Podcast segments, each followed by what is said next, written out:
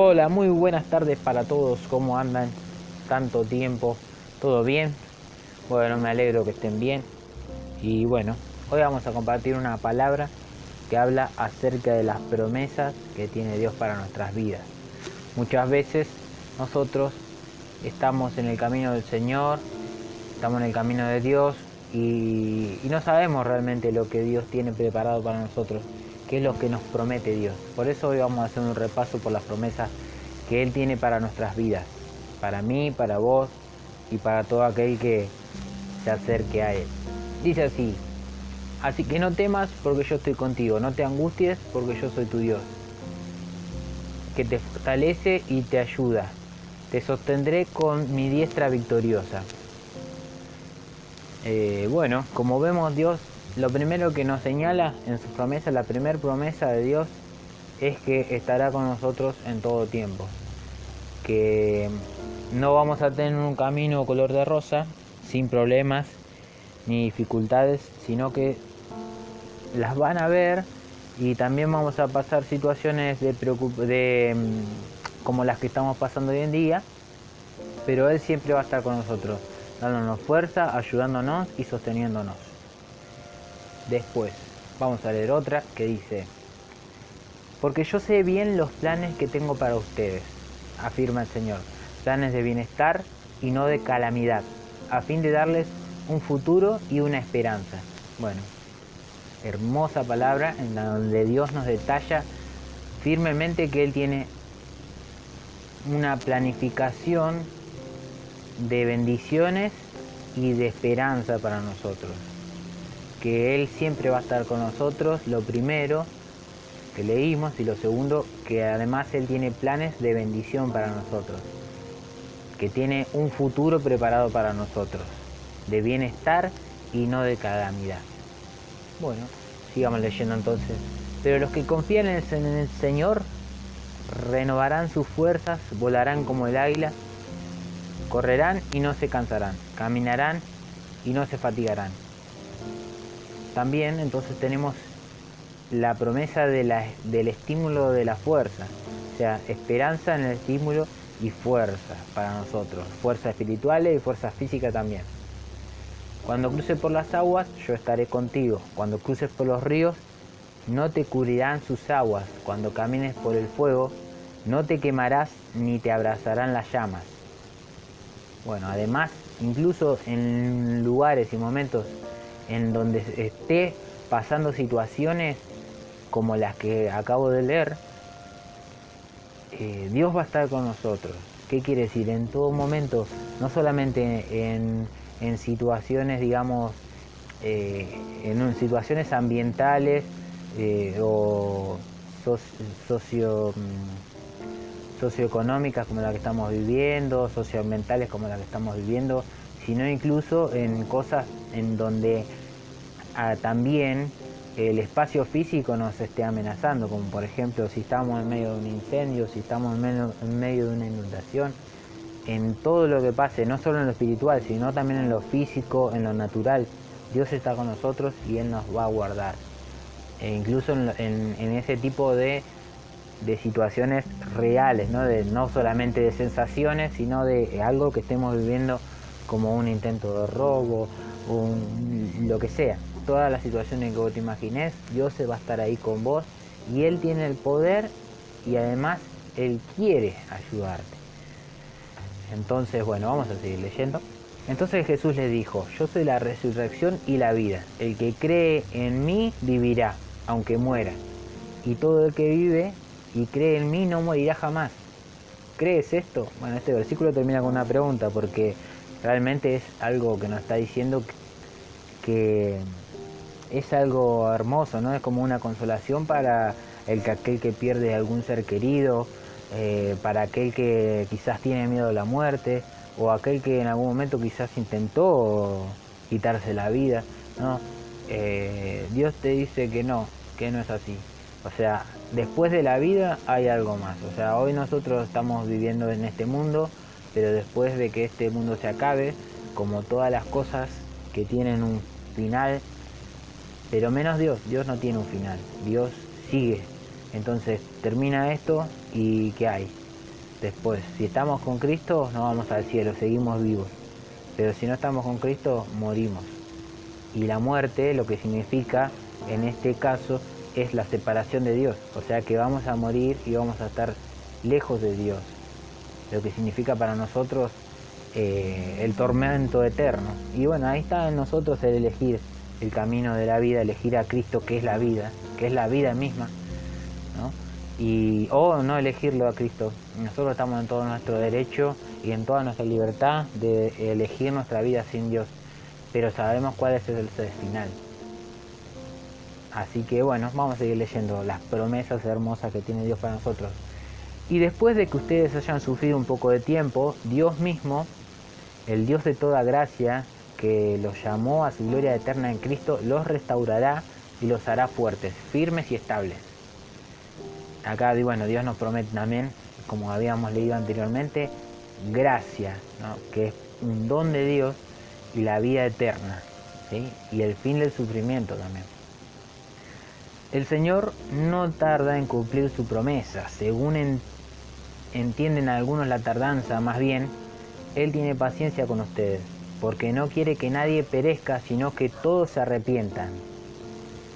O sea que Dios tiene planes para salvación, pero tiene paciencia en la conversión de las personas.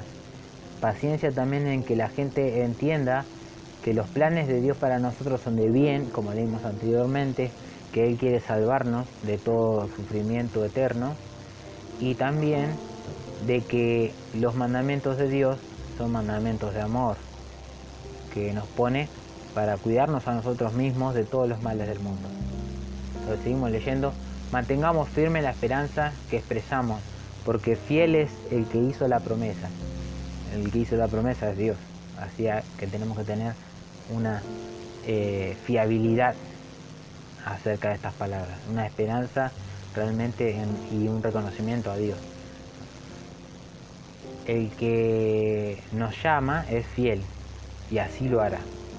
La palabra de Dios, como tenemos estas promesas, queridos hermanos, purifiquémonos de todo lo que nos contamina el cuerpo y el espíritu para contemplar en el temor de Dios la obra de nuestra santificación.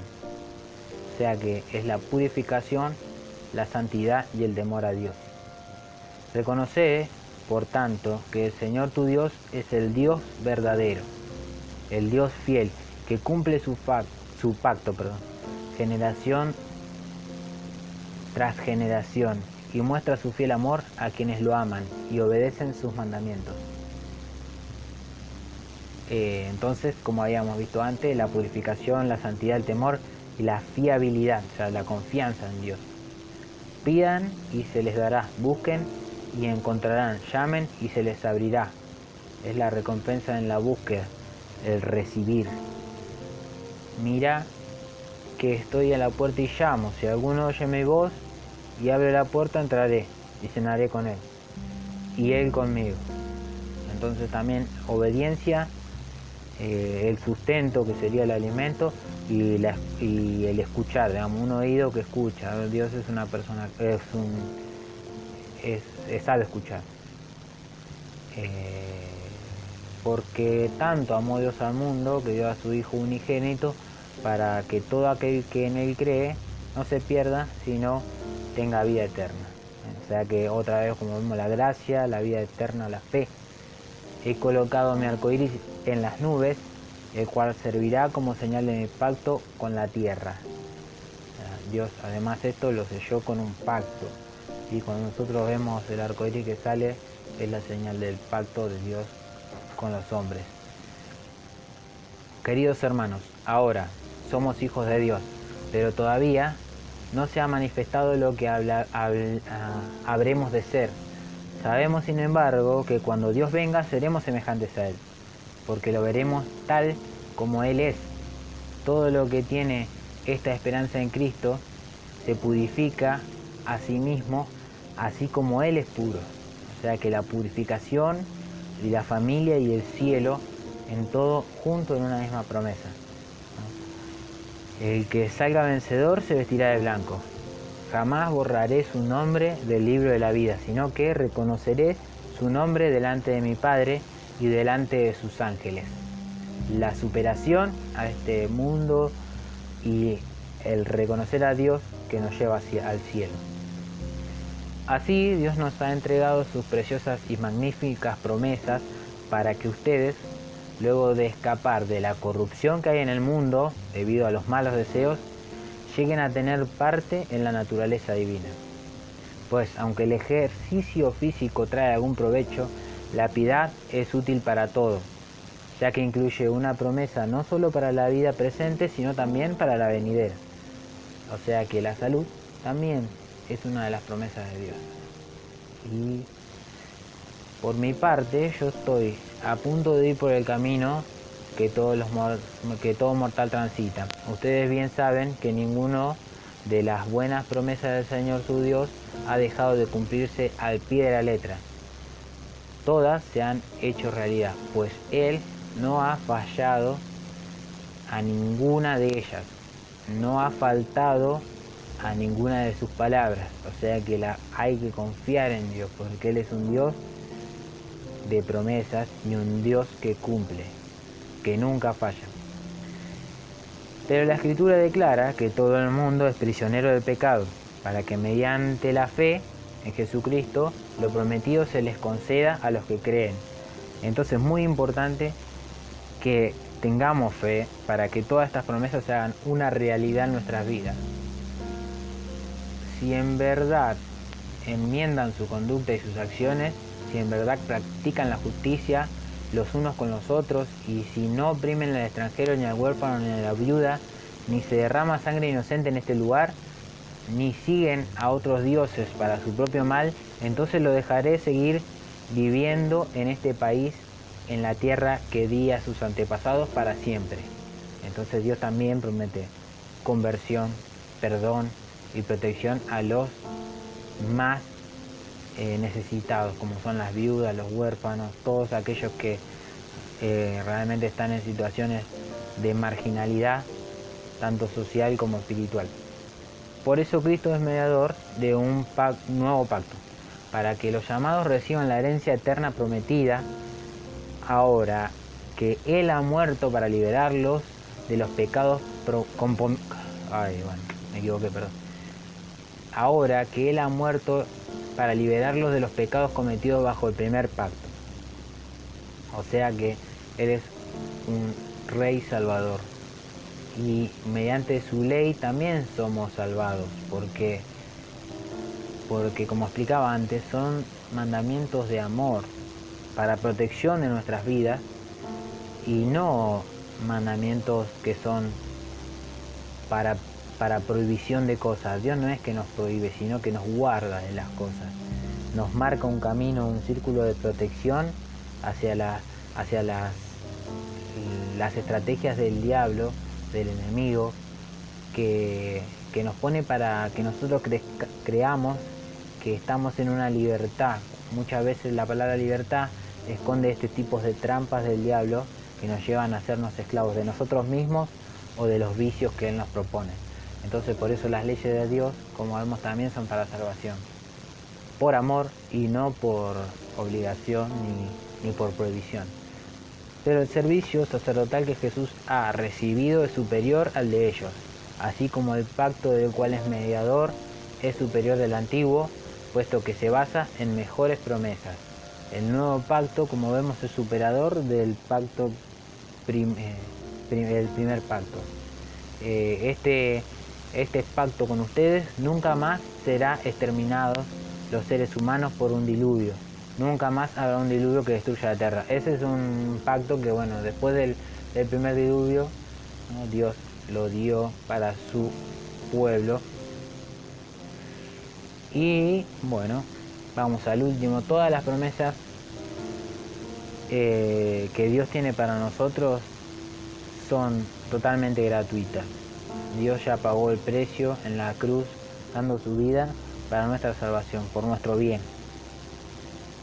Porque de otra forma no íbamos a poder ser libres de todas las ataduras que y de todas las, además de todas las estrategias que pone el, el diablo, porque hoy vivimos en un mundo en el que está totalmente confundido, totalmente equivocado, que tiene valores totalmente tergiversados, están realmente em, metidos en un montón de cosas, en un montón de, de intereses, en un montón de, de deseos que no, que no agradan a Dios y que además no son de bien, sino que son detrás de esos intereses hay egoísmo, hay eh, amor al dinero, hay cosas que llevan solamente a la perdición.